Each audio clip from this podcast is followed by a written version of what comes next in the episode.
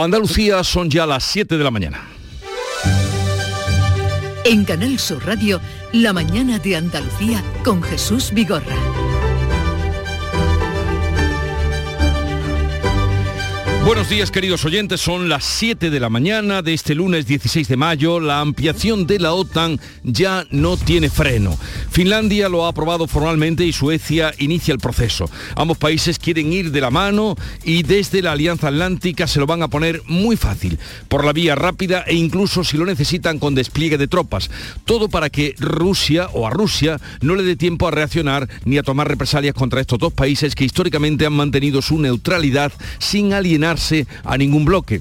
Ya lo decía ayer el ministro de Exteriores español, José Manuel Álvarez, la cumbre de la OTAN del mes que viene en Madrid, que será a los días 29 y 30 de junio, hará historia.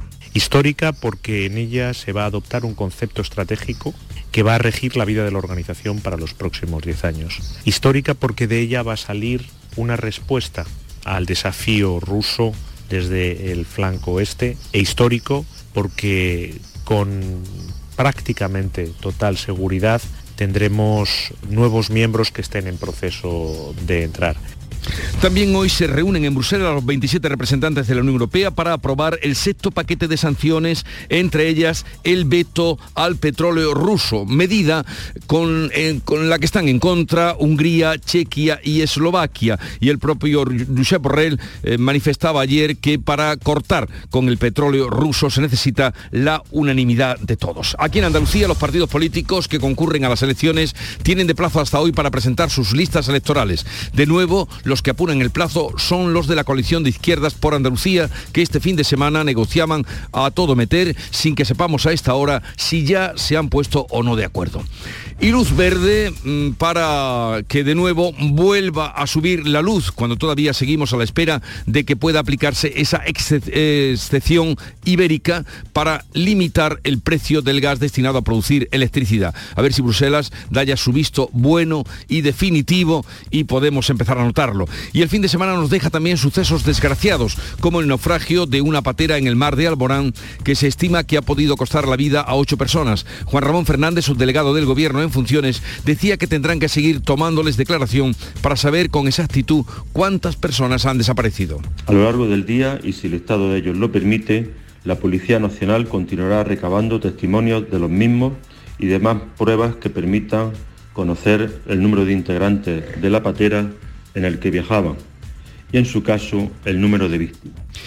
Y en Málaga todavía no hay detenciones tras el atropello intencionado de tres jóvenes en la puerta de una discoteca. Uno de ellos ha fallecido. El conductor se dio la fuga. Según los testigos, hubo un altercado previo a esta actuación del coche y eh, el atropello a quienes estaban en la puerta. En cuanto al tiempo, cielos poco nubosos o despejados para hoy, vientos de componente oeste, flojos en el interior, las temperaturas mínimas bajan y suben las máximas. 32 grados se alcanzarán hoy, por ejemplo, en Granada, 31 en Córdoba. En fin, ahora nuestros compañeros nos van a hablar con más detalle de la previsión de temperaturas para este lunes 16 de mayo.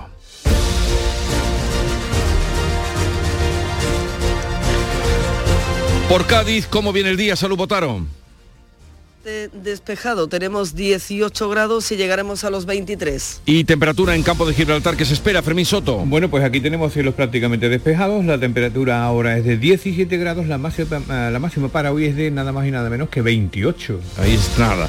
Jerez, Pablo Cosano. Pues la máxima prevista es la misma que en el campo de Gibraltar, ahora mismo el termómetro marca 16, algunas nubes en el cielo. ¿Qué día se espera en Huelva, Sebastián Forero? Pues ahora tenemos 16 grados en la capital, cielos poco nubosos, temperaturas mínimas en descenso y máximas en ascenso. Esperamos 31 en el Granado y Paimogo. 31 en el Granado y Paimogo y en Córdoba, José Antonio Luque.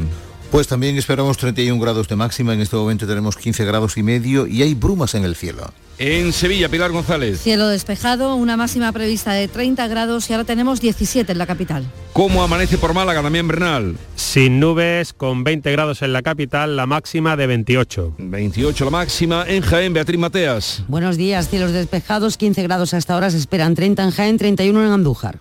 En Granada, Laura Nieto. Pues vamos a pasar calor hoy, ¿eh? porque la, maxi- la máxima prevista es de 32, imagínate. Tenemos 15 en estos momentos cielo azul. 32 en Granada y en Almería, María Jesús Recio. Despertamos con ambiente algo brumoso, se irá despejando. Tenemos ahora mismo 18 grados, 27 en Almería capital y hasta 31 tendrán hoy en Huerca Lovera.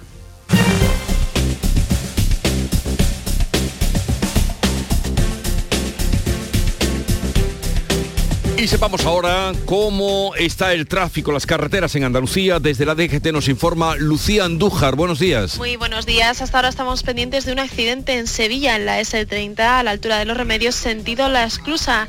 Y ya encontramos algunas retenciones en Jaén, en la 32, en la Loma, hacia Úbeda, por lo que pedimos mucha precaución en estas vías.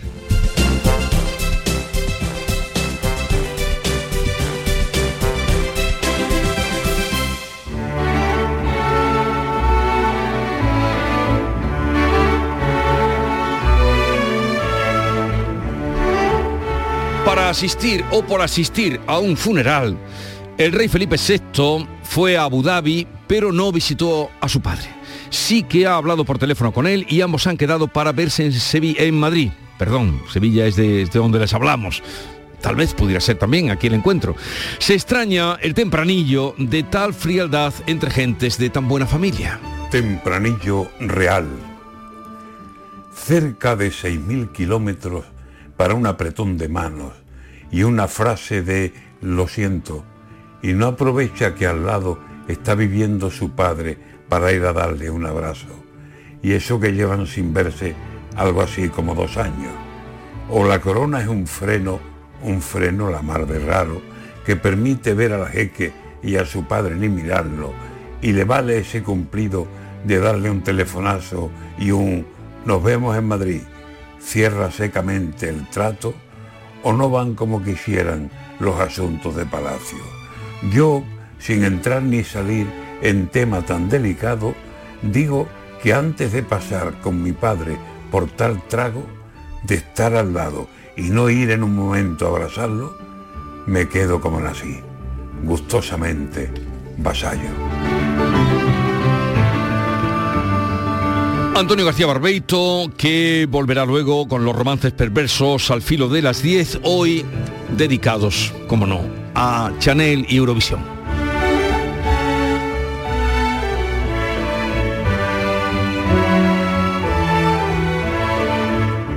Siete, siete minutos de la mañana. El 19 de junio de 2022 son las elecciones al Parlamento de Andalucía.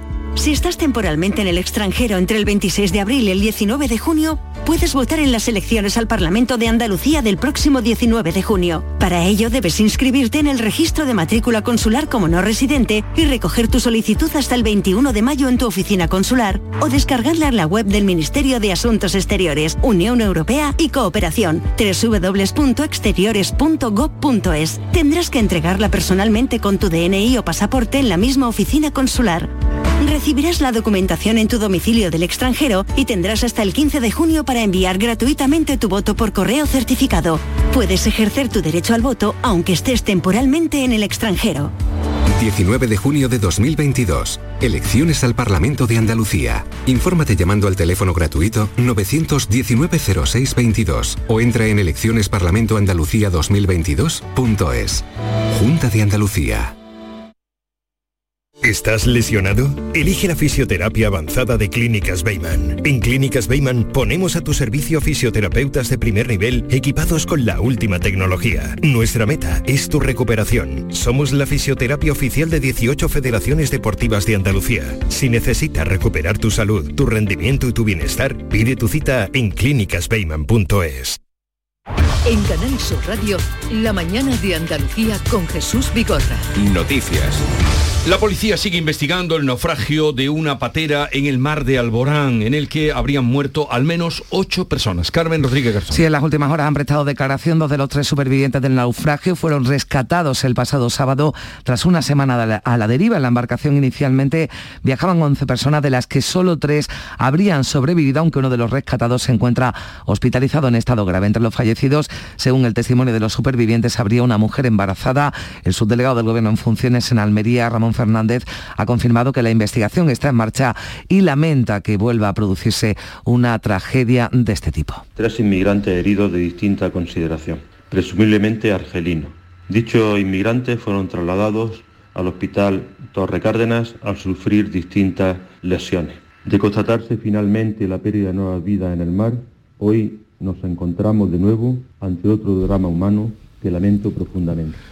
Otro drama humano y también se investiga el incendio provocado por un hombre en una vivienda de Jerez. Eh, era su vivienda, pero dentro estaba su familia. No se descarta que se trate de un caso de violencia machista. Javier Moreno. Dos plantas del edificio tuvieron que ser desalojadas. Se vivieron momentos de tensión e hizo falta un amplio despliegue de los bomberos para sofocar el fuego. No ha habido que lamentar daños personales ni en la estructura del edificio. Se trata también de esclarecer la muerte de una mujer de 86 años cuyo cadáver fue hallado en una piscina de Villanueva de la en Sevilla. Y más sucesos en Málaga. La Policía Nacional investiga un atropello en el que fallecía un joven de 23 años y al menos otros dos resultaban heridos. Ocurría a la salida de una discoteca tras un altercado entre los tres jóvenes y el conductor de un turismo que arrancó de forma violenta y los arrolló. Se busca al conductor que se dio a la fuga. Vamos con otro asunto. Felipe VI, el rey y su padre, el rey emérito, se verán en Madrid cuando don Juan Carlos regrese a España. Así lo ha comunicado la Casa Real tras la visita del monarca a Abu Dhabi, donde reside el emérito. Ambos han mantenido una conversación telefónica, pero no se han visto en el país árabe y en esa conversación habrían acordado verse en Madrid cuando don Juan Carlos regrese a nuestro país para lo que no hay fecha. El rey ha viajado acompañado por el subsecretario de Asuntos Exteriores, Luis Manuel Cuesta, para trasladar sus eh, condolencias al nuevo presidente de Emiratos Árabes Unidos. Elecciones andaluzas con vista en el 19 de junio. Concluye el plazo para la presentación de listas y la coalición de izquierdas por Andalucía, ese es su nombre y su lema, siguen negociando la composición de sus candidaturas. En Córdoba no hay acuerdo porque Izquierda Unida quiere liderar la lista, pero Podemos será quien la encabece. El líder de Izquierda Unida, Tony Valero, resta importancia a esos problemas y asegura que lo importante es la ilusión que asegura está despertando entre el electorado de izquierdas. La tranquilidad, se están cerrando flecos entre seis fuerzas políticas, por lo tanto presentaremos en esta semana esa candidatura que sin lugar a duda ha ilusionado al electorado de izquierdas, al electorado progresista que pedía y demandaba unidad y que sin lugar a dudas vincula a todo ese electorado progresista a lo nuevo que nace en Andalucía. El Partido Popular ha presentado en Jerez a los 109 candidatos que integran las listas. Juanma Moreno asegura que aspiran a una mayoría amplia y apela al voto incluso de los que nunca han apoyado al PP, a los que ofrece un gobierno para todos. Ha pedido el voto a los socialistas desencantados. A todos esos votantes socialistas que han visto que tenemos otra forma de gobernar, que podemos hacer las cosas bien, mejor, que tenemos ambición por nuestra tierra y por la familia de Andaluza yo les pido hoy de nuevo, y lo voy a pedir a lo largo de toda la campaña, que confíen en nosotros, que depositen su confianza cuando llegue el momento en nosotros, porque seguro que no les vamos a defraudar. Y la candidata de Vox, Macarena Olona, le ha planteado a Moreno si estaría dispuesto a ser su vicepresidente en el caso de una victoria de su partido. Un guante que desde Madrid le ha vuelto a lanzar el secretario general de Vox, Javier Ortega Smith. Salimos a ganar, esperamos que, como ha dicho nuestra candidata, acepte el reto, acepte el guante que le ha lanzado esta misma mañana Macarena Olona a Juanma Moreno para que acepte la vicepresidencia de la Junta de Andalucía. Olona que insistía en cambiar el 28F Día de Andalucía por el 2 de enero, jornada, recordamos, en la que se celebra la toma de Granada. Se ha mostrado también partidaria de devolver las competencias de educación y de sanidad al Gobierno de España y considera prescindible la Consejería de Igualdad, departamento al que ha llamado chiringuito. Algo sobre lo que alertaba el candidato socialista Juan Espadas. La gran propuesta de esa coalición de intereses de la derecha es nada más y nada menos que los andaluces dejemos de gestionar nuestra sanidad y nuestra educación para que vuelva a las decisiones, en este caso, a tomarse desde lejos de nuestra tierra. ¿Veis? Solo el primer día y ya tenemos la primera propuesta. No es ni que mintamos ni que digamos que viene el lobo. No, es que el lobo tiene las ideas muy claras. Destaca del panorama internacional que el gobierno de Finlandia ha aprobado formalmente la solicitud de ingreso en la OTAN y hoy lo ratificará el Parlamento. Pese a la reticencia de Turquía a una ampliación, el secretario general de la Alianza Atlántica, Jens Stoltenberg, se ha mostrado seguro de que el proceso va a culminar con rapidez. Uh, Turquía es un aliado importante. Ha expresado algunas preocupaciones y como siempre hacemos en la OTAN, cuando hay preocupaciones, cuando hay preguntas, nos sentamos. Confío en que podremos encontrar un terreno común, un acuerdo, un consenso sobre cómo avanzar en este tema. El Partido Socialdemócrata en el poder en Suecia ha aprobado este domingo también la solicitud para que el país ingrese en la OTAN, un paso histórico porque esta formación siempre ha sido contraria a la Alianza Atlántica. La OTAN ha invitado formalmente al presidente ucraniano Volodymyr Zelensky a que participe en la reunión en la cumbre de jefes de Estado y de Gobierno de la Alianza que se va a realizar en junio en Madrid, una cumbre que según el ministro de Exteriores José Manuel Álvarez será histórica. Histórica porque en ella se va a adoptar un concepto estratégico que va a regir la vida de la organización para los próximos 10 años. Histórica porque de ella va a salir una respuesta al desafío ruso desde el flanco oeste e histórico porque con prácticamente total seguridad tendremos nuevos miembros que estén en proceso de entrar. Esa cumbre en Madrid será los días 29-30 de junio. Y mañana abre, después de dos años, la frontera con Marruecos en Ceuta y Melilla. Se normalizarán así las relaciones entre ambos países tras la pandemia y la crisis diplomática. Eso sí, estará acompañada de requisitos sanitarios para evitar la propagación del COVID. Para pasar la frontera deberán contar con un certificado de vacunación, una prueba negativa o un certificado de haber superado la enfermedad al menos con 11 días de antelación. Sobre las relaciones con Marruecos ha hablado en Radio Radio Andalucía Información, quien fuera embajador de Marruecos y director del CNI, Jorge Dezcayar. En el programa de análisis Perspectiva Andaluza con Juan Miguel Vega, ha subrayado las complicadas relaciones entre ambos países. Que es complicada. Tenemos muchos intereses en Marruecos, ellos los tienen en España, y como digo yo, es una relación muy pasional, ¿no? No hemos logrado darle a esa relación pues un carácter eh, tranquilo, sino que se mueve en forma de dientes de sierra, muchas veces por razones incluso de política interna marroquí, que no tiene nada que ver con nosotros, ¿no?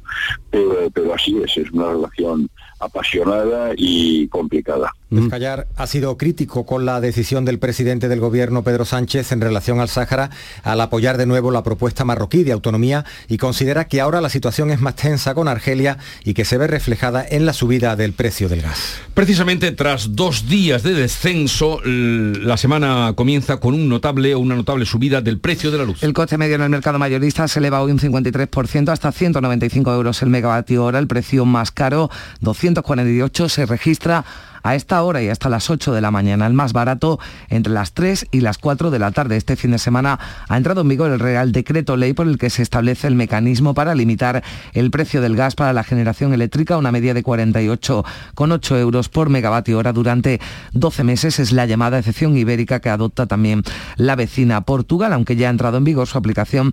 Está pendiente de que Bruselas dé el visto bueno definitivo y se publique una orden ministerial. Antonio Aceituno, consultor de compra de energía, destaca el ahorro que supondrá limitar el precio del gas para la generación eléctrica. El precio de la energía se reduce ipso facto en 2,5 veces, con lo cual eh, todos los españoles, o bueno, toda la península ibérica se va a ver beneficiado en una rebaja en su factura de la luz entre un 25 y un 30%. Y hablamos ahora de la evolución de la pandemia. Cambia el perfil de los hospitalizados por COVID. Ahora en su mayoría son pacientes que no han respondido a la vacuna y no han creado los anticuerpos suficientes. A la espera de los datos de mañana martes, el viernes el número de ingresados continuaba descendiendo. En los hospitales hay 777 personas con coronavirus. Son 87 menos que la cifra ofrecida el pasado martes. Ahora, entre los ingresados hay un pequeño porcentaje de personas que todavía no se han vacunado. El resto son pacientes que no han respondido a la vacuna con anticuerpos suficientes por patologías como el cáncer o trasplantados. Lo explica Carmen de la Fuente, es la presidenta de la Asociación Andaluza de Medicina Intensiva. Hay muchos pacientes que ingresan por un ictus, un infarto o alguna otra patología. La infección por el virus, digamos que es una cosa paralela o simultánea y, y hay pacientes menos, muy poco afortunadamente últimamente, que han muerto porque tienen la enfermedad por COVID. No tenemos un número de pacientes tan alto como teníamos antes, en que teníamos zonas enteras dedicadas a la zona COVID. ¿no? Otra cosa es el tratamiento de la propia enfermedad, ¿no? que depende de que el paciente tenga más o menos afectación neumónica. La Consejería de Salud volverá a ofrecer mañana martes las cifras sobre la evolución de la pandemia. Estamos en pleno eclipse lunar. Ha comenzado a ensombrecerse a las 4 y 28 minutos de esta madrugada. A las 5.29 ya teníamos un eclipse total y el fenómeno se va a prolongar hasta casi las 8 de la mañana. Es uno de los eclipses más largos de las últimas décadas. Durante el tiempo que dura el eclipse total, la luna no está totalmente oscura, sino que tiene un tono rojizo debido a que parte de la luz solar es desviada por la atmósfera terrestre. Es lo que se conoce como luna de sangre. Se puede seguir desde el canal de YouTube de la NASA y también desde el portal skylight.tv en colaboración con el Instituto Astrofísico de Canarias. de Canarias. Han sido ya muchos los que lo han visto en directo, como estos oyentes del Club de los Primeros, con Charo Padilla. La verdad que el eclipse de luna es espectacular. Vamos, una pasada. Y estoy en un sitio privilegiado, estoy en Arco de la Frontera, en el lago, y viendo la peña y viendo el eclipse eh, de luna. Ya, pues todavía están a tiempo de asomarse y ver si no está nublado por donde ustedes se encuentran. Las formas. Dicen que hay que mantenerlas, pero lo mejor es poder sorprender con ellas. Disfruta sin plazos de espera del increíble diseño coupé del Audi Q3 Sportback y Audi Q5 Sportback. Desde 480 euros al mes, en 48 cuotas con Easy Renting y entrada de 8.490 euros para unidades limitadas. Oferta Volkswagen Renting hasta el 31 de mayo. Consulta condiciones en Audi.es. Red de concesionarios Audi. Con lo más destacado de la prensa nacional e internacional, aquí está Paco Reyero, un día más, una semana más. Buenos días, Paco. Vamos con el jornal. Buenos días, Jesús. Buenos días a todos. Vamos con Infolibre, que apunta cambios en el tablero político, tanto el gobierno como el PSOE, que buscan fórmulas para desmontar el llamado efecto Feijó en el disputado espacio del centro. Feijó, que tiene una valoración de 6 sobre 10 entre los electores de Vox, los mismos electores que puntuaban a Pablo Casado por debajo de 4. Recuerdan en el digital Infolibre. En el diario.es, el gobierno que asume que la crisis con RC deja en el aire las leyes de vivienda, de memoria y de seguridad ciudadana. En la razón leemos que Esquerra no da por zanjada la crisis del espionaje y exige una reunión con Sánchez. Por cierto que el Supremo prevé revisar los indultos del proceso a partir del próximo mes de junio. El país lleva a toda plana la primera entrega de la serie de investigaciones Los audios secretos de la corrupción, con estas palabras de Cospedal a Villarejo, dos puntos y entre comillas, la libretita, entre paréntesis, de Bárcenas, sería mejor poderlo parar. Las conversaciones entre el comisario y la secretaria general del PP en 2013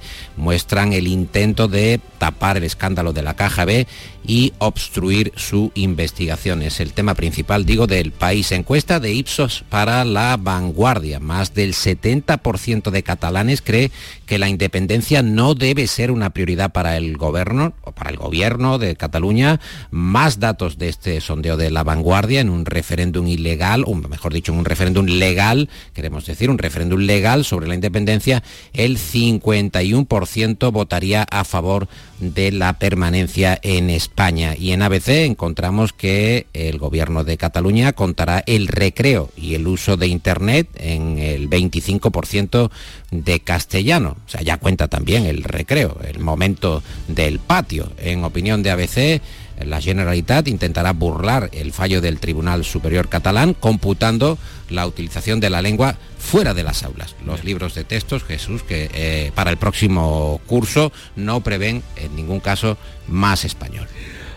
Vamos a la guerra, otra guerra distinta a esta de, del catalán o los minutos de castellano o de español. Guerra en Europa, día 82. La OTAN ofrecerá a Suecia y Finlandia una entrada rápida en News y también en el diario.es, la OTAN que se prepara para desplegar tropas en Suecia y en Finlandia mientras dure el proceso de adhesión a la Organización de Defensa, los socialdemócratas suecos que cambian de postura y apoyan ahora sí la entrada en la OTAN. Turquía que acepta las puertas abiertas de la OTAN, pero recela de la entrada de estos dos países. En el diario.es también destacan las palabras del secretario general de la Alianza Atlántica, Jens Stoltenberg, quien cree que Ucrania puede ganar la guerra guerra. En el confidencial nos informan del problema con el que Ucrania no contaba. El suministro de armas de Estados Unidos está al límite. Las fábricas y los materiales que no dan abasto, explicamos, dicen en el confidencial, la situación y el impacto para Ucrania. Y en el digital español, que abre en su edición, contando que el presidente Sánchez plantea un despliegue en el sur de Europa ante los riesgos de África. Y hay otras informaciones también importantes que destaca la prensa hoy. Ya en el debate, el presidente Sánchez que confiesa que usa el Falcon para asuntos propios o usos particulares con el pretexto de que es presidente las 24 horas. Son documentos que se derivan del Consejo de Transparencia y Buen Gobierno. En distintas cabeceras, por ejemplo en el diario.es, encontramos que Felipe VI y Juan Carlos I se emplazan a verse en Madrid. En el periódico El País leemos que el rey eh, visita a Abu Dhabi y allí habla por teléfono con su padre sin coincidir con él. En el español, Tomás Serrano dibuja esta paradoja al rey Felipe vestido como el humorista Gila con un teléfono negro en la mano y el diálogo es el rey emérito que se ponga en el confidencial. Las empresas del IBEX que esquivan el golpe de la inflación y avistan beneficios de 50.000 millones, bancos o empresas energéticas que escapan de las incertidumbres económicas y apuntan a liderar uno de los mejores años del IBEX en la última década. Muchos otros españoles, Jesús, que no pueden esquivar las malas condiciones económicas. En ABC leemos que el gobierno prepara una triple subida de cotizaciones para las eh, rentas altas y te puedo contar también que eh, en la portada del mundo hay una entrevista con Elías Mendodo, el coordinador general del PP, el consejero de presidencia, eh, con este entrecomillado Sánchez que está al final de la escapada con un gobierno artificial ya sin apoyos y Raúl del Pozo que titula su columna en El Mundo Andalucía cara o cruz y de ahí eh, destacamos las últimas palabras de esa columna. Las elecciones son imprevisibles y las encuestas de encargo, dice Raúl del Pozo, los socialistas andaluces todavía esperan darle la vuelta a los malos augurios demoscópicos. Y también dice que lo que pase en Andalucía será trascendental para lo que ocurra después eh, eh, en España. Ya está por aquí Nuria Gaciño, que como siempre es un placer recibirla. Buenos días, Nuria. Muy buenos días, igualmente.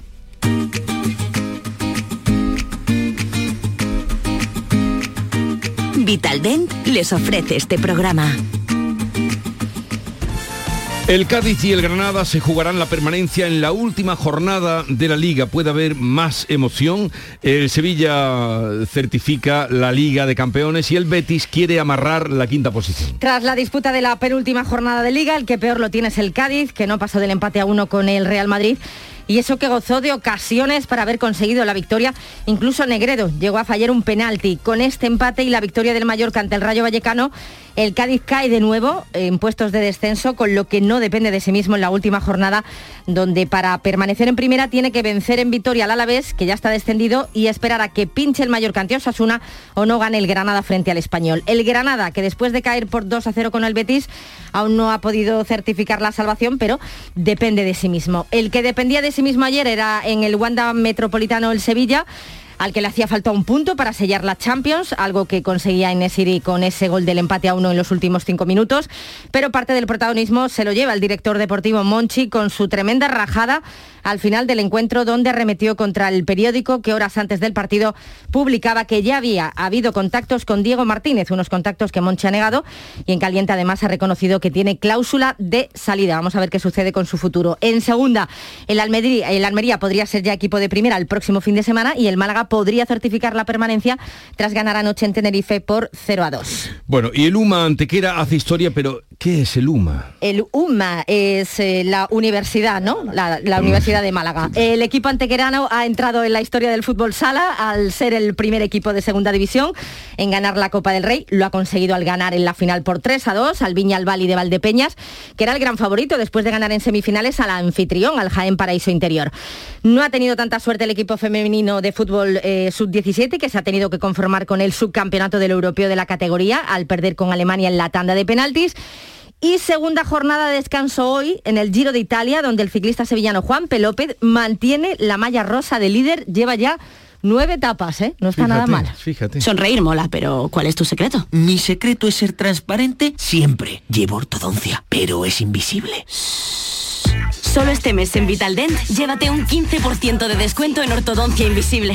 Descubre el secreto de tu mejor sonrisa al mejor precio.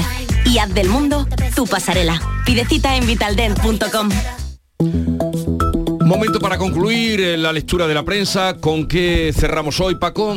Pues hemos encontrado una reflexión en News Diario. Nos cuentan que hemos pasado de los álbumes de fotos familiares a los perfiles de Instagram. Las fotos de familia ahora se comparten en las redes sociales donde todos pueden verla y donde los más pequeños aún antes de nacer ya tienen presencia. Es el sharenting, que es un término, Nuria, que mezcla las palabras británicas share, compartir, y parenting, paternidad, el término que ha sido abordado por varios investigadores de la Universidad del País Vasco en News se tiende, y nos cuentan, se tiende en las redes sociales a compartir en demasía. Y estamos compartiendo, es verdad, las fotos de nuestros hijos con una frivolidad y con una ligereza que marca claramente desde la infancia el futuro de los muchachos. Luego vendrá el arrepentimiento. Pero será tarde. Eh, que tengáis un bonito día y buena semana. Igualmente, ánimo. Igualmente para todos. Acaban de dar, ustedes lo han oído, las señales horarias de las siete y media de la mañana. En Canal Sur Radio, La mañana de Andalucía con Jesús Vigorra. Y a esta hora hacemos lo propio, que es eh, recapitular las noticias y se las ofrecemos en titulares con Javier Moreno.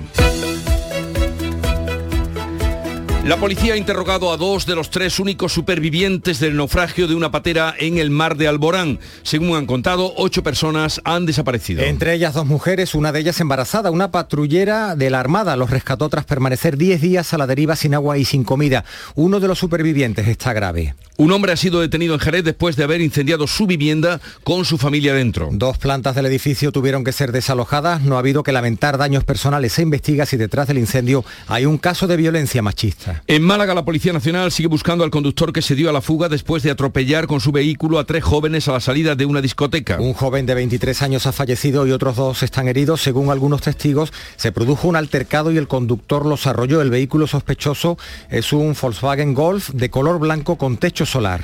El precio de la luz sube hoy de forma notable. El coste medio en el mercado mayorista se eleva un 53% hasta 195 euros el megavatio hora. El precio más caro se está registrando justo ahora, Jesús, entre las 7 y las 8 de la mañana y el más barato va a ser entre las 3 y las 4 de la tarde. Quedan advertidos, el rey Felipe VI ha ido a Abu Dhabi, pero no ha visitado a su padre. Sí, han mantenido una conversación telefónica y ambos han quedado para verse en Madrid. Así lo ha confirmado la Casa Real, que no ha puesto fecha. La conversación se ha producido durante el viaje de Felipe VI a los Emiratos Árabes para dar su pésame por el fallecimiento del jeque presidente del país. Finlandia ya ha aprobado formalmente su entrada en la OTAN. Los socialdemócratas en el gobierno de Suecia han cambiado su postura histórica no beligerante e inician los trámites para ingresar. La Alianza Atlántica confía en que el ingreso de ambos países sea por la vía rápida para evitar represalias rusas e incluso puede desplegar tropas allí. Deben ser admitidos por unanimidad de los Estados miembros. Ucrania denuncia de nuevo el uso de armamento prohibido por parte de Rusia. Desde el ayuntamiento de Mariupol se han publicado imágenes de un supuesto lanzamiento de bombas de fósforo blanco contra la acería de Azostal,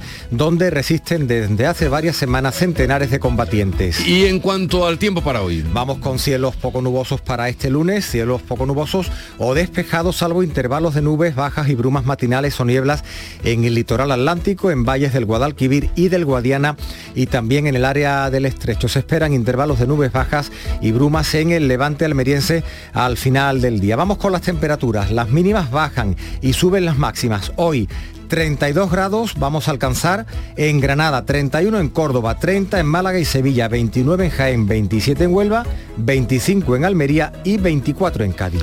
Y si ya están levantados, hasta las 8 de la mañana pueden ver el eclipse de luna más largo de las últimas décadas, pero eso sí, a las 8 termina. El 19 de junio de 2022 son las elecciones al Parlamento de Andalucía. Si quieres votar ese día y no puedes hacerlo, adelántate y hazlo por correo. Solicita la documentación necesaria hasta el 9 de junio en cualquier oficina de correos de forma gratuita o en la web correos.es. Una vez solicitada y recibida en tu domicilio, podrás enviar tu voto por correo certificado hasta el 15 de junio de forma gratuita.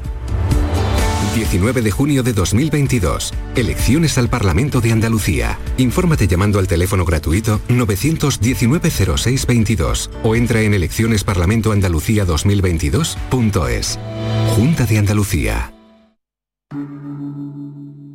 Montepío, ¿en qué podemos ayudarle? Inicio en breve mis vacaciones y antes me gustaría hacerme una revisión médica. No se preocupe, lo tiene cubierto. Puede concertar la cita con su médico por teléfono a través de nuestra web, con la garantía de Adeslas, entidad reaseguradora de los productos de salud de Montepío. Visite montepíoconductores.com. Montepío, lo tiene cubierto. En Canal Sur Radio, por tu salud, responde siempre a tus dudas. Este lunes en el programa conocemos lo que puede prevenir y lo que puede curar la medicina física y rehabilitadora, desde dolores óseos, musculares, espalda. Es una especialidad médica cada vez más al alza y atenderemos en el programa de este lunes tus dudas, tus preguntas, siempre con los mejores especialistas en directo. Envíanos tus consultas desde ya en una nota de voz al 616-135-135. Por tu salud, desde las 6 de la tarde con Enrique Jesús Moreno. Quédate en Canal Sur Radio, la radio de Andalucía. Las claves económicas con Paco Bocero. Paco, buenos días. Buenos días Jesús, ¿qué tal? Bien, a lunes que estamos ya comenzando la semana, ¿qué claves económicas vamos a tener para estos días? Pues mira, comenzamos una semana con muchas claves económicas importantes en la eurozona y también para nuestra economía, lógicamente. Los protagonistas volverán a ser los resultados y las perspectivas de crecimiento, de empleo, de inflación, que ambas habrá. También lo serán las medidas de urgencia para desenganchar energéticamente a la Unión Europea de Rusia y la evolución a corto y medio plazo de los tipos de interés que más nos afectan. También vamos a seguir las expectativas en la evolución de los mercados financieros, por lo que podrían estar adelantando del futuro de la economía real en los próximos meses, después de las caídas en definición a ambos lados del Atlántico. Y de la crisis de las criptomonedas, que ya contamos aquí la semana pasada y que seguirán estando en la agenda en estos próximos días. Y también tendremos resultados más cercanos finalizando el viernes relativos a la marcha de la compraventa de viviendas, de la cifra de negocio de la industria y de la actividad de los servicios. O sea, una semana muy completita y a la vez con muchas claves que estamos siguiendo de cerca. Eso es, porque esa es la misión de las claves. Así que empezamos hoy lunes con la publicación de las previsiones económicas de primavera de la Comisión Europea. Las conoceremos en muy pocas horas e inevitablemente ocuparán los titulares con los datos nuestros de la economía española, como decía, en materia de crecimiento, precios y empleo. En principio deberíamos tener unas previsiones por encima de la media de la eurozona y del conjunto de la Unión, como hemos venido teniendo. Vamos a ver si es así. La cuestión es que también tendremos a lo largo de la semana los resultados de crecimiento y precios en el continente que publicará Eurostat, así como la confianza de los consumidores ya en mayo. Dato este último que es bastante relevante para ver el pulso de la situación entre los ciudadanos europeos. Muy bien. ¿Y qué más cosas debemos destacar de entre las tantas que has enumerado, Paco? Pues las dos citas también importantes de la semana estarán en Bruselas y Frankfurt. El miércoles avanzará el plan de urgencia Repower EU que contempla la Comisión Europea para desengancharse de la dependencia energética rusa, con una inversión cercana a los 200.000 millones de euros hasta 2027. Y el jueves se van a conocer las actas del último Consejo del BCE y tendremos una idea más precisa de por dónde irá la subida de tipos de Europa y saldrán nuevas previsiones, sin ninguna duda, sobre el encarecimiento de las hipotecas para el año próximo. Finalmente veremos cómo se desarrolla la semana, como te decía, los mercados, que en Estados Unidos adelantan una recesión, no aquí en Europa, y qué ocurre con el Bitcoin. Y sobre todo, no ya en lo que se refiere a su cotización, sino a las respuestas que se pueden dar para adelantar las monedas digitales por parte de los bancos centrales, es decir, el dólar y el euro digital. Por cierto, veremos también cómo marcha la cotización entre euro y dólar, porque está siendo bastante débil para el euro y un euro débil mm, como vemos, ayuda a la exportación y al turismo, pero encarece la energía y las materias primas. Estaremos atentos esta semana con la ayuda de mm, Paco, Paco Vocero, a todo esto que nos plantea y que está por venir y por vivir. Que tengas una buena semana, Paco. Y Igualmente, hasta mañana. Adiós. Cambiar el mundo. Cambiar lo que haces y cómo lo haces. Dar una segunda vida a las cosas. Apostar por el sol. Valorar cada gota de agua. Silestone ha cambiado. Presentamos la primera superficie mineral híbrida con tecnología Hybrid. fabricado con energía eléctrica renovable, agua reutilizada y materiales reciclados. Más sostenible, más Silestone. Silestone, cambiando el mundo desde la cocina. El 19 de junio de 2022 son las elecciones al Parlamento de Andalucía. Si deseas votar ese día, identifícate con tu DNI, permiso de conducir o pasaporte cuando acudas a tu colegio electoral. También puedes ejercer tu derecho al voto por correo. 19 de junio de 2022. Elecciones al Parlamento de Andalucía. Infórmate llamando al teléfono gratuito 919-0622 o entra en eleccionesparlamentoandalucía2022.es. Junta de Andalucía.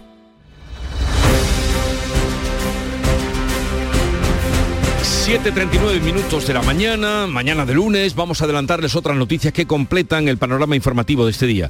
La Guardia Civil ha desmantelado una organización dedicada al blanqueo de dinero procedente del narcotráfico en Algeciras, Málaga y Ceuta. Cuéntanos cómo ha sido Fermín Soto. Bueno, pues para blanquear el dinero intercalaban sus actividades aplicando iniciativas de apariencia legal o utilizaban la cobertura que les proporcionaban terceras personas. Entre las operaciones económicas patrimoniales que realizaban se encuentra la adquisición de bienes inmuebles, rehabilitación de viviendas, explotación de alquileres de dichos bienes, la compra y venta de vehículos, cuentas bancarias a sus nombres o nombres de terceros y recuperación legal de bienes mediante la herencia. Guillermo Alonso es portavoz de la Guardia Civil. Guardias civiles tienen conocimiento de la asistencia a un clan familiar originario de Ceuta vinculado al tráfico de droga que dispone de un importante patrimonio y que estaría asentado en Ceuta, Málaga y Algeciras. Este clan era dirigido por dos hermanos con amplio antecedentes relacionados con el narcotráfico que se remontan a dos décadas atrás y que contaban con familiares allegados para llevar a cabo sus actividades delictivas. Nuevo proyecto de macrogranja en Jaén. Mientras los vecinos de Solera estaban intentando paralizar la proyectada en su pedanía, en Arquillos, el ayuntamiento ya ha aprobado una explotación con capacidad de cría de mil cerdos. Beatriz Mateas. Sí, ya lo ha publicado el Boletín Oficial de la provincia. El ayuntamiento de Arquillos la ha declarado de interés social, la ha propuesto un ganadero local y la haría en su parcela a 10 kilómetros del pueblo. A diferencia de Solera, la actividad porcina que ya hay en toda la zona de Arquillos ha hecho que de momento no tenga la, la oposición de los vecinos. Escuchamos a Miguel Ángel Manrique, que es el alcalde. Sabemos las administraciones públicas la paralización que tienen, ¿no? Y todos estos trámites pues, ha costado mucho trabajo llevarlos hacia adelante, pero tienen todos sus permisos y todas sus autorizaciones ya para realizarlas. Va a ser un repulsivo económico para el municipio. Va a crear 10 puestos de trabajo.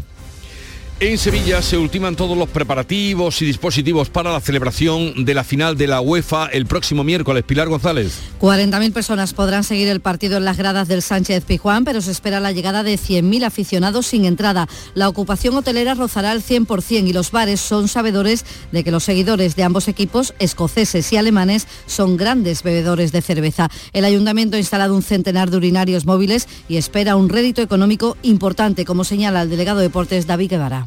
Sevilla continúa consolidándose como ciudad del deporte para albergar eh, grandes eventos. En este caso, la final de la UEFA tendrá un impacto económico superior a los 60 millones de euros, además de las imágenes en televisión que podrán verse en más de 170 países. Habrá un importante dispositivo de seguridad ya que las dos aficiones ya han protagonizado enfrentamientos en Sevilla. La Universidad de Córdoba celebra hoy el acto central de su 50 aniversario. Cuéntanos, José Antonio Luque. Será en el campus de Rabanales, va a estar presidido por el presidente de la Junta, Juanma Moreno, y el rector José Carlos Gómez Villamandos. El comité de honor para la celebración de esta efeméride está compuesto por el Ayuntamiento de Córdoba, la Diputación, la Subdelegación del Gobierno, la Delegación de la Junta, el Ayuntamiento de Belvenz y la Confederación de Empresarios. Los actos en sí comenzaron a principios de este año con una exposición fotográfica en Las Tendillas, que después se llevó a Lucena y hoy es ya el acto central en Rabanales. Huércal de Almería es el municipio más joven de Andalucía. La media de edad de sus vecinos es de 40 años. María Jesús Recio. Y Almería es la provincia más joven incluso de España, Jesús, y la quinta en crecimiento de población. La media de edad está en los 40 años y destaca todavía más Huercal de Almería, que baja esa media a los 35. La población ha aumentado en ese municipio en los últimos 10 años un 137%. Uno de cada cuatro vecinos es menor de edad y solo el 7% tiene más de 65 años. Así lo ven ellos, los vecinos. Sobre todo últimamente parece que, que hay más más niños. Sí, porque es un pueblo dormitorio, está pegado a la ciudad y la verdad que es más económico. Sí, se ve muchos muchos niños por las calles, mucha gente joven con los carritos. Está muy cerca de la capital, el precio de la vivienda es más barato, lo que también influye, 918 euros metro cuadrado, en Almería sube a 1.205, son datos del Instituto de Estadística y Cartografía. En el icónico pino de los mil duros de hinojos que se había secado hace unos meses, ahora en su tronco se puede ver una imagen de la Virgen de Rocío. Para la realización de esta figura se han utilizado varias motosierras de distintos tamaños. ¿Cómo se ha hecho, Sebastián Forero? Pues este lugar emblemático Jesús para la Hermandad de Hinojos y otras filiales en su camino hacia la aldea ha tomado protagonismo con esa talla de esa imagen de la Virgen encargada por el Ayuntamiento de Hinojos, eh, pues se ha elaborado con multitud de motosierras de distintos tamaños. Ha sido dos semanas de intenso trabajo. Eugenio Linares es el autor de la obra y escultor con motosierra. Visité varias veces a, la propia Virgen de Rocío para ver la, impresión que da cuando, cuando la ve, cuál es la impresión general que tiene la gente, la cantidad de detalles. Por, toda la figura es, es un reto muy grande y sobre todo teniendo en cuenta que trabajo con motosierra básicamente. 7.44 minutos de la mañana, sigue la mañana Andalucía, en un momento eh, la información local, luego vamos a tener ocasión de hablar con el presidente de la ciudad de Melilla y con la vicepresidenta de la ciudad de Ceuta, porque mañana se abre de nuevo, por fin, después de dos años, algo más de dos años, el eh, tráfico, el paso terrestre entre España y Marruecos. Y eso es bastante importante por las muchas personas que por ahí transitan. Tendremos muchos invitados en el programa, pero entre ellos María del Monte a partir de las 11 de la mañana con su disco Todo vuelve.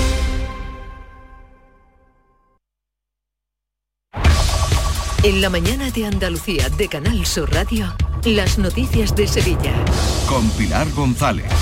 Hola, buenos días. Hay retenciones en la entrada a Sevilla por la A49 de 5 kilómetros, uno por el patrocinio, uno por el puente Juan Carlos y dos por la autovía de Coria. En el interior de la ciudad, tráfico intenso en la entrada por el Alamillo, Avenida Juan Pablo II, Avenida de Andalucía y también en la Ronda Urbana Norte en ambos sentidos. Hoy tenemos el cielo despejado con brumas matinales, viento del oeste flojo y las temperaturas suben. La máxima prevista es de 29 grados en Morón, 30 en Sevilla y Lebrija y 31 en Écija. A esta hora tenemos 17 grados en la capital y las temperaturas esta semana van a ir subiendo de forma progresiva. Según el climatólogo de Canal Sur, Manuel Mejías, el aumento será de un par de grados por día, pero al final de semana se prevén superar los 40. Paulatino ascenso térmico de un par de grados de modo que probablemente si no hay cambios, si no hay variaciones importantes, pues hacia miércoles o jueves recuperaremos esos 34, 33, 34, 25 grados. Y a partir de ahí hasta los 40 que se prevén, a las 6 y 8 minutos de la mañana, el Instituto de Astrofísica de Andalucía ha registrado el paso de una bola de fuego con una luminosidad similar a la de la luna llena. La estación que hay en Sevilla es una de las que ha detectado esa bola. 7 de la mañana y 46 minutos. En Grupo Sirsa y sus marcas Renault, Dacia, Volvo, Mazda y Suzuki de Sevilla, queremos ser muy claritos. Tenemos más de mil vehículos de ocasión y de entrega inmediata, con hasta cuatro años de garantía. Y solo este mes, hasta 3.000 euros de descuento. Más de mil coches, hasta cuatro años de garantía y hasta 3.000 euros de descuento. ¿A que lo ves muy clarito? Grupo Sirsa, tus concesionarios Renault, Dacia, Volvo, Mazda y Suzuki en Sevilla. Marpedental, centro de odontología avanzada dirigido por el doctor Miguel Marrufo, clínica de referencia en Sevilla desde hace más de 10 años gracias a su tecnología, calidad y grupo humano. Recuerda que un día sin sonreír es un día perdido. Marpedental, donde tú eres la prioridad. Más info en marpedental.com. En Canal Sur Radio, las noticias de Sevilla.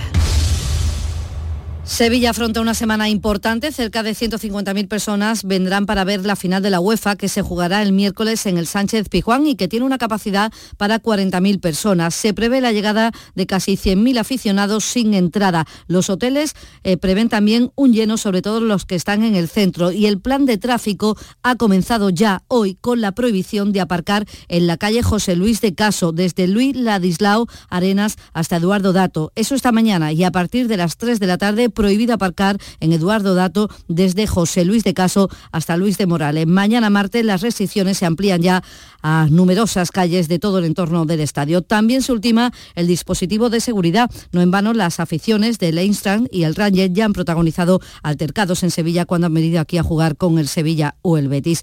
La final dejará un impacto económico de 60 millones de euros, es lo que prevé el ayuntamiento y el partido será seguido por 150 millones de espectadores de 100 170 países. Lo destaca el delegado de Economía y Turismo del Ayuntamiento, Francisco Páez. Un impacto de más de 60 millones de, euros en, esos días. ¿no? Estamos hablando de una competición a nivel internacional, lo cual va a suponer, pues evidentemente, el lleno en prácticamente la totalidad de los, eh, hoteles de Sevilla, no simplemente de la capital, sino del resto de la, de la provincia.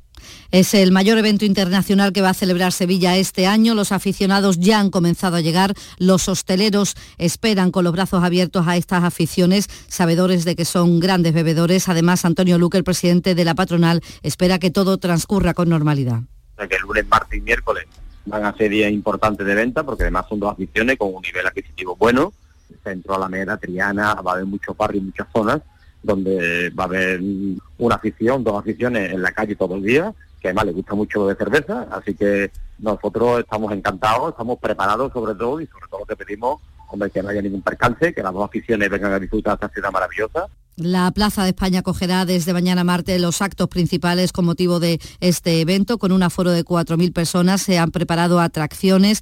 Además, se montará un escenario móvil situado sobre un semirremolque con sonido, iluminación y pantalla LED para actuaciones musicales, con una superficie de pista en torno al escenario cercano a los 1.400 metros. También hay una zona de fotocall junto a la copia del trofeo. El ayuntamiento va a instalar 110 urinarios en la zonas del centro, unas instalaciones que por primera vez asume el consistorio y que forma parte del plan especial de limpieza. Lipasa movilizará para ello a más de 200 trabajadores y 60 vehículos, lo explica la delegada de limpieza pública Marisa Gómez. Por primera vez, Lipasam asume las instalaciones de urinarios en la vía pública para garantizar la sostenibilidad y la limpieza de la ciudad con carácter preventivo. Esto va a suponer un gran esfuerzo de medios y personal por parte de la empresa pública municipal.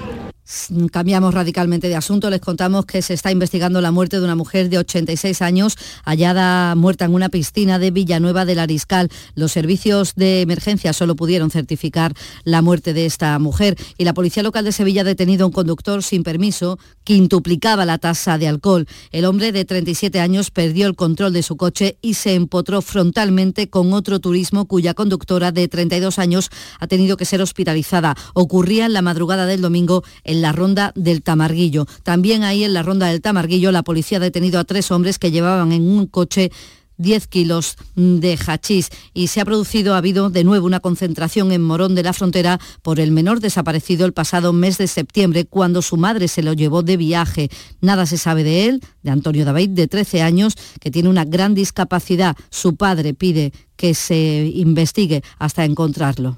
Fatal porque yo estoy bajo tratamiento, y me cuesta trabajo dormir, mi familia está igual o peor que yo. Y ahí estamos, seguimos las mismas y nada.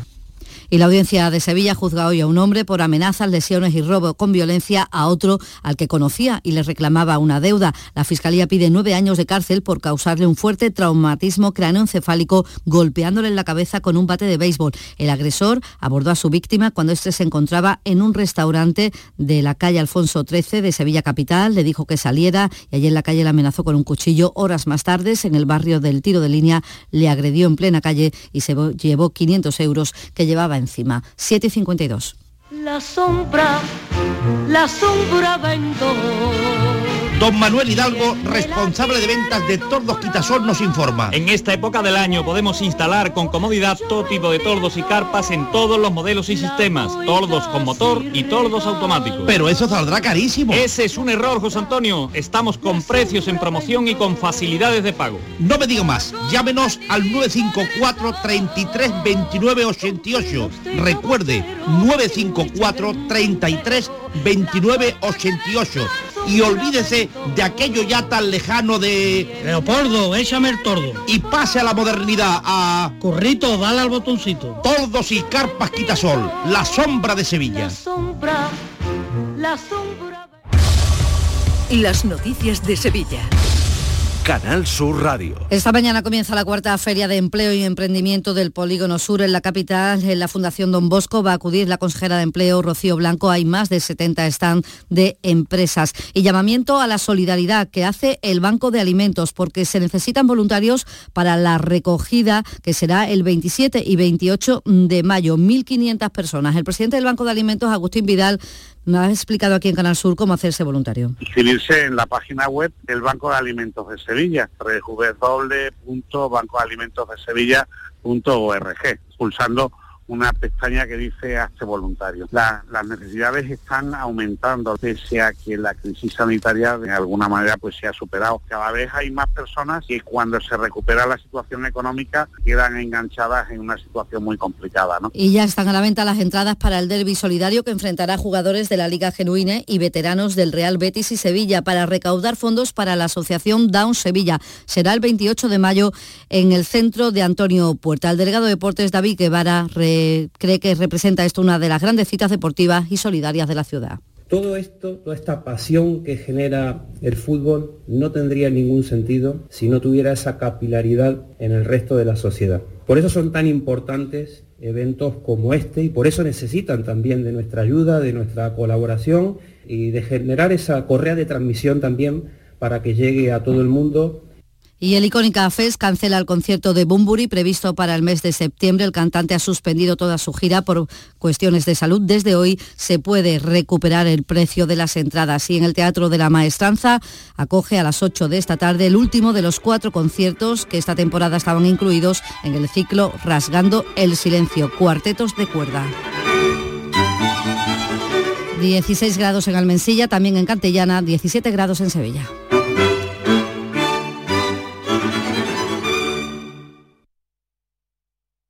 Escuchas La mañana de Andalucía con Jesús Vigorra, Canal Sur Radio.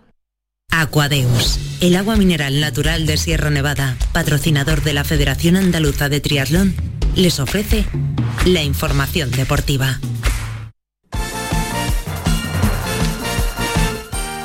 Ocho menos 5, tiempo ya para el deporte. Nuria Gaciño, ¿qué tal? Muy buenos días. Muy buenos días. Bueno, vaya jornada emocionante esta penúltima que nos deja desgraciadamente al Cádiz mm, rozando, rozando ya el descenso, ya no depende Mal. de sí mismo, ese Mm. empate no fue suficiente, el Granada también cayó ayer frente al Betis y bueno, por destacar una buena noticia, el Sevilla que se asegura esa plaza en Champions, Nuria. Desde luego el que peor lo tiene es el Cádiz, puesto que para la última jornada no depende de sí mismo, por culpa de su empate a uno con el Real Madrid y de la victoria del Mallorca ante el Rayo Vallecano, los cadistas se han metido de nuevo en descenso.